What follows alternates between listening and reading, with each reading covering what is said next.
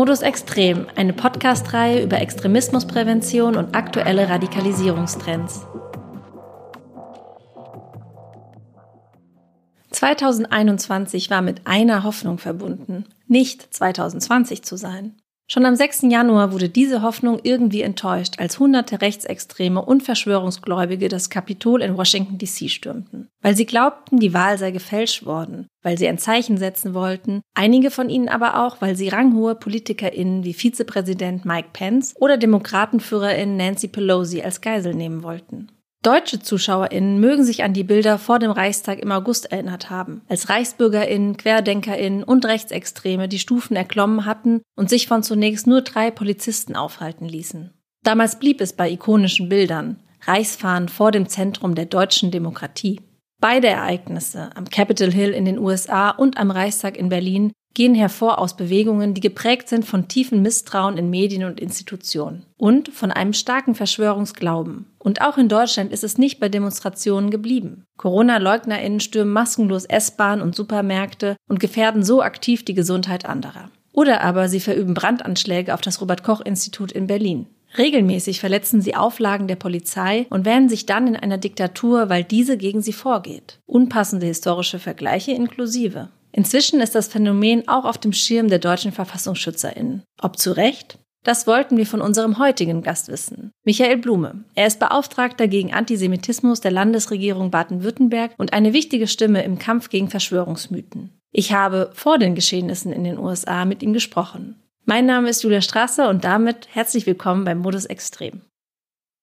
Herr Blume, der Verfassungsschutz warnt in Zusammenhang mit den Anti-Corona-Protesten vor einem neuen Extremismus, einem Extremismus sui generis. Das heißt, es wird davon ausgegangen, dass sich neben den bekannten Phänomenbereichen gerade eine neue Form des Extremismus herausbilden würde. Was genau ist damit denn überhaupt gemeint und teilen Sie diese Einschätzung?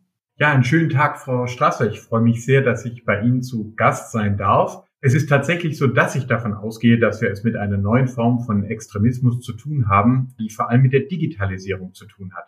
Was bedeutet das? In digitalen Medien, da sind wir nicht nur Empfänger von Nachrichten, wir kommunizieren auf den gleichen Kanälen, wir machen mit. Und das wiederum kann bedeuten, dass sich Menschen äh, zum Beispiel in einer QAnon-Bewegung, in einer Verschwörungsbewegung auch digital viel schneller verlieren. Sie werden Teil von einer Bewegung, obwohl sie sich vielleicht gar nicht von zu Hause wegbewegen. Und das ist, glaube ich, eine ganz neue Qualität. Dadurch werden auch extremistische Bewegungen möglich, die gar nicht positive Überzeugungen gemeinsam haben, aber gemeinsame Feindbilder und sehr schnell sehr emotional werden. Also es ist ja gar nicht mehr so, dass äh, Kinder auf dem Schulhof mit irgendwelchen CDs angeworben werden. Meinen Sie, dass wirklich bei diesen Querdenken, Anti-Corona-Protesten dann nochmal eine, auch nochmal eine neue Form der digitalen Radikalisierung dazugekommen ist? Oder des digitalen Protestes? Ich würde sogar sagen, da geht's mehr um äh, digitales Leben. Also ich habe die Erfahrung sehr, sehr früh gemacht und zwar erst einmal in einem positiven Kontext. Ich war damals eingeladen äh, zur Amtseinführung von Barack Obama. Gemeinsam mit anderen Leuten aus anderen Ländern ähm, hatten wir auch ein Gespräch mit Wahlkampfmanagern. Und da ging es um das äh, Konzept der Mikrospenden, dass Leute also drei oder fünf Dollar gespendet haben, um den Präsidenten, Residentschaftsbewerber zu unterstützen.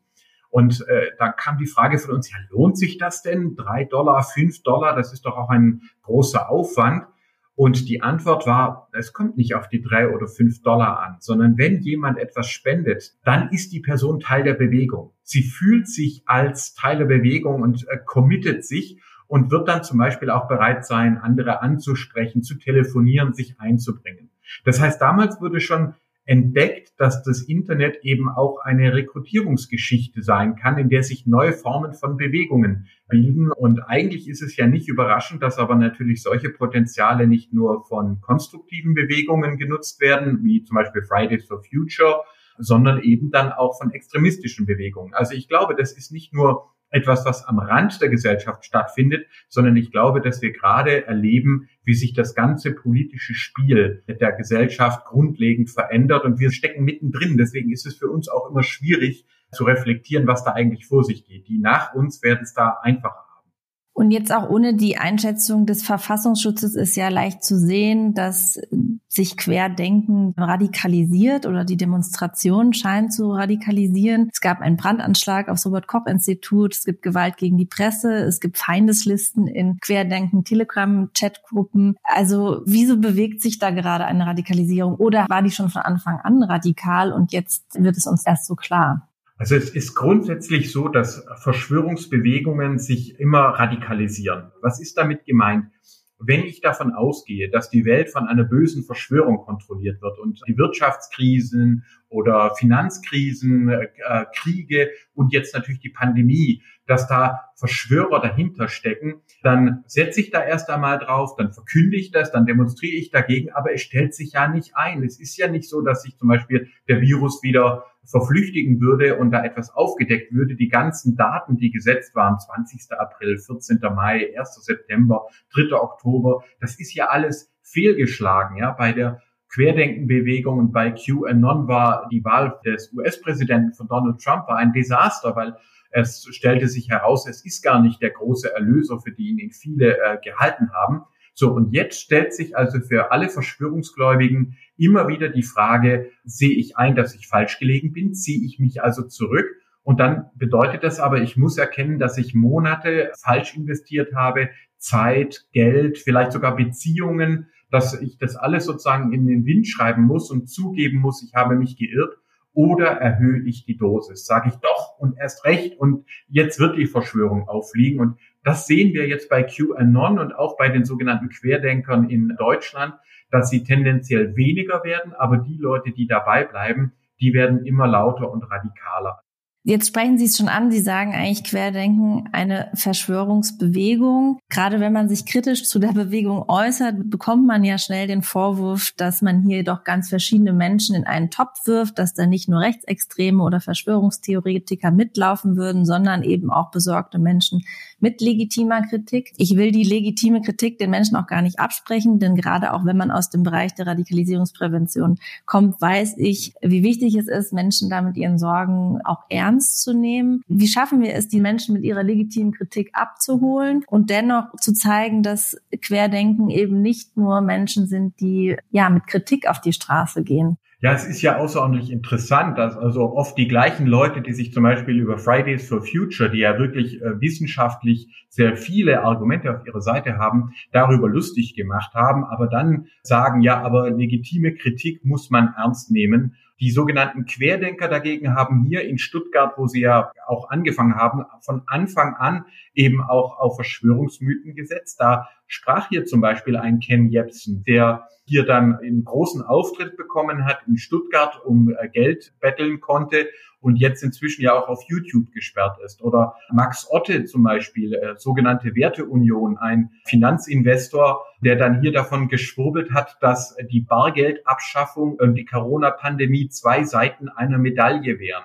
Das sind also ganz Sachen, die hier ganz am Anfang schon passiert sind. Und was eben die verbindet, ist tatsächlich nicht, das sind nicht alles Rechtsextreme oder so, sondern das ist eine Querfront aus linken, äh, mittigen, also liberalen, vor allem libertären und auch rechten Akteuren, die gemeinsam der Überzeugung sind, hinter Covid-19 stecke eine Verschwörung. Ich darf daran erinnern, dass sie sogar in Berlin eine verfassungsgebende Versammlung einberufen haben und dass der Verschwörungsunternehmer Michael Ballweg dann auch den QAnon-Slogan Where we go one, we go all in Berlin auf der Demonstration ausgelegt hat also da muss man sagen, ja, was denn noch? Wer da mitmarschiert, der muss sich einfach fragen lassen, für wen er sich einspannen lässt. Und äh, das habe ich von Anfang an so angesprochen und werde das auch weiter tun. Man muss ja noch dazu sagen, dass zum Beispiel sowas wie das Verweigern von Masken ja auch die ganzen anderen Menschen gefährdet, bis hin zu den Polizistinnen, die diese Demonstration ja beschützen. Also da werden Rechte in Anspruch genommen und gleichzeitig werden andere Menschen gefährdet, es wird auch immer den, gerade den Veranstaltern vorgeworfen, dass sie sich nicht von bestimmten Haltungen distanzieren und ja eben auch von den Menschen, die dort mitlaufen. Wieso meinen Sie, fällt es den Personen so schwer, sich da zu distanzieren? Ja, der Ansatz ist eben der einer Querfront. Das heißt, äh, der Versuch, möglichst breite Unterstützung zu sammeln, niemanden auszuschließen. Das ist ein sogenanntes Blunting. Das heißt also, ich leugne die Ängste, die ich selber habe und werfe sie auf einen imaginären Feind. Ich blocke das ab und sage, die Verschwörer sind schuld. Und dann stelle ich mir vor, wir sind jetzt die Einheit, wir sind die Gruppe der Liebe und wir wollen alle zusammenbringen. Und es ist ganz egal, ob du links, rechts oder Mitte bist, Reichsbürger oder Esoterikerin. Bei uns bist du willkommen. Ich darf an den sogenannten Volkslehrer erinnern, der also klar rechtsextreme Positionen vertritt, von dem sich Michael Ballweg dann mal distanziert hat, ihn dann wieder dazugenommen hat. Und jetzt das Desaster, dass er sich sogar mit dem selbsternannten Reichsbürgerkönig Peter Fitzek in Thüringen getroffen hat.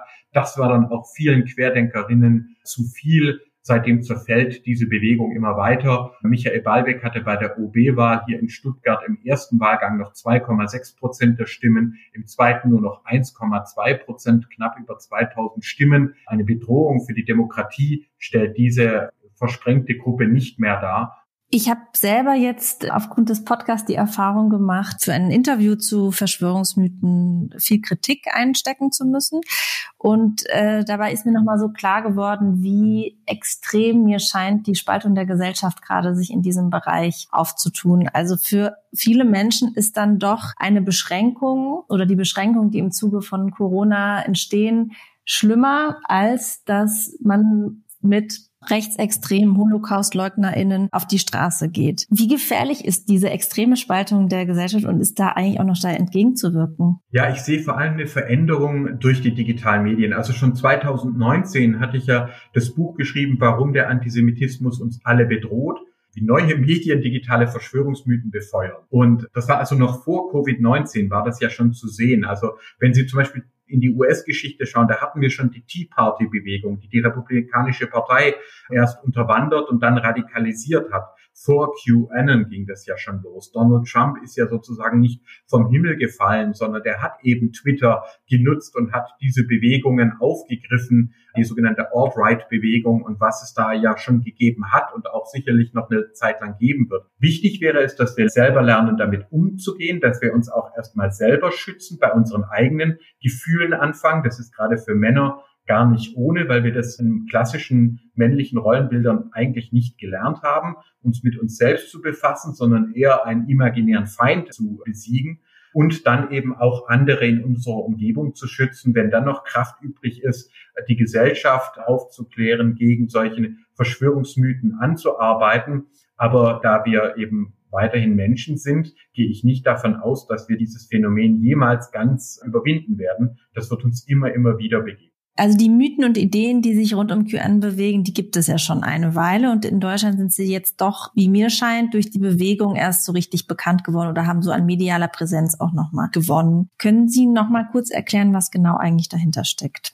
Ja, QAnon entstand 2017. Das ging los in Foren und auf Reddit und so weiter, ging dann auch rüber zum Beispiel auf Twitter und in andere quasi digitale Medien, dass nämlich gesagt wurde, es gebe einen geheimen Informanten aus der Regierung heraus, den Q, und der quasi sei Teil der äh, Lösungsbewegung um den Präsidenten Donald Trump. Da entstand quasi ein, ein Digitalspiel, eine Mitmachbewegung. Immer mehr Leute haben begonnen, diese kryptischen Botschaften zu interpretieren, sich selber zu beteiligen, Memes zu basteln, Gruppen zu gründen. Und QAnon wurde zu einer Verschwörungsbewegung, praktisch auch zu einer Digitalsekte. Im Kern, ganz knapp gesagt, ist es so, wenn Sie Blunting betreiben, also wenn Sie eine Krise von sich abspalten, nicht anerkennen und da sagen, da steckt eine Verschwörung dahinter, dann kommt also als zweites die Verschwörungsmythen. Ah, wer steckt da angeblich dahinter? Die Eliten, die Hochfinanz, die Zionisten, die Reptiloiden und dann kommt die Tyrannophilie,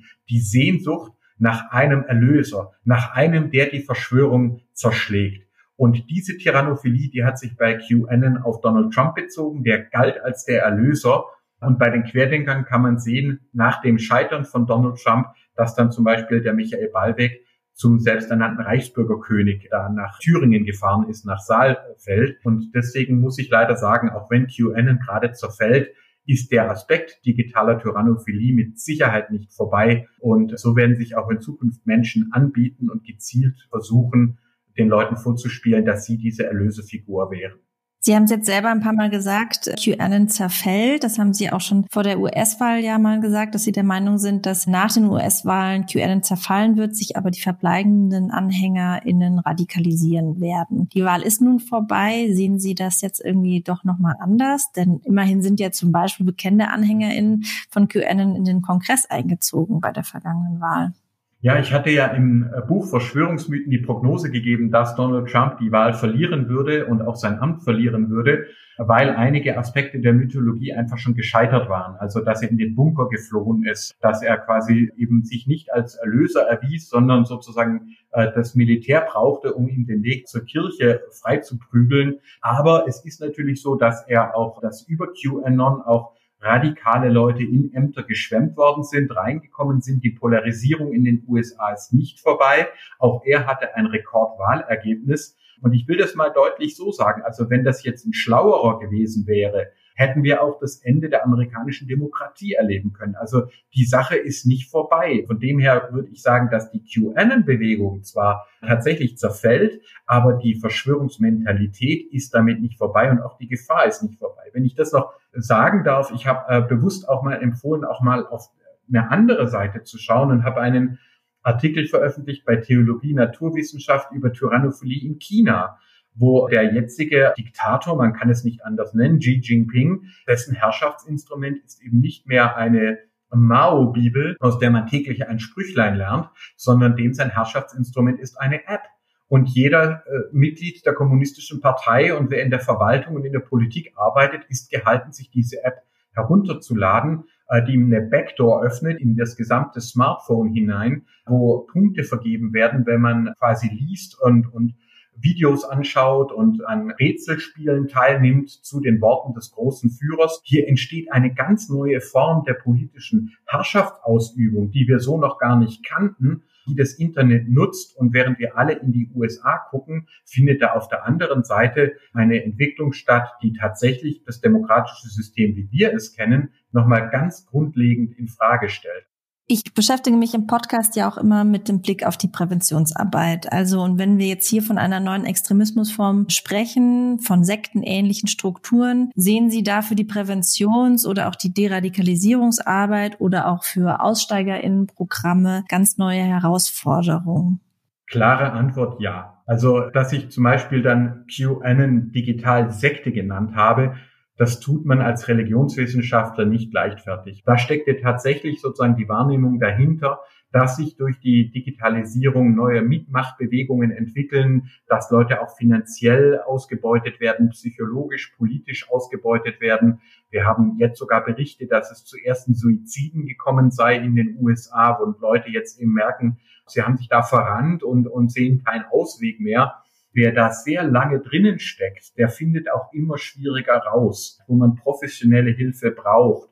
Und die hat tatsächlich dann Charakteristika von Sektenausstiegsberatung. Die Menschen müssen ihr soziales Umfeld, ihre inneren Werthaltungen, alles wieder hinterfragen und öffnen. Was bedeutet das? Das bedeutet einerseits, wir brauchen Prävention sehr viel früher, schon bei jungen Menschen, Medienkompetenz, Demokratiekompetenz. Wenn aber Leute dann tief drinnen stecken, dann braucht es tatsächlich eben auch Beratung für Angehörige, für Betroffene. Wir haben in Freiburg zum Beispiel Zebra, eine Beratungsstelle jetzt dafür eingerichtet, die sich speziell auch in diesem Bereich kümmert. Wir haben von der zentralen Wohlfahrtsstelle der jüdischen Gemeinden OFEC als eine bundesweite Beratungsstelle für Opfer, für Betroffene von Antisemitismus. Und ich denke, da werden wir in Zukunft noch mehr brauchen.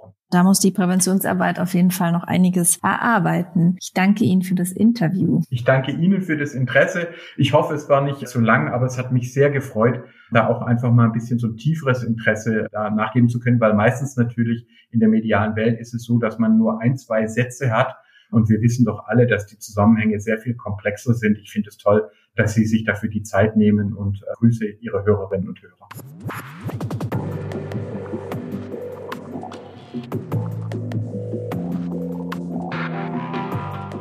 Diese Grüße will ich natürlich gerne weitergeben. Auch wir bei Modus Extrem denken, es ist verdammt kompliziert.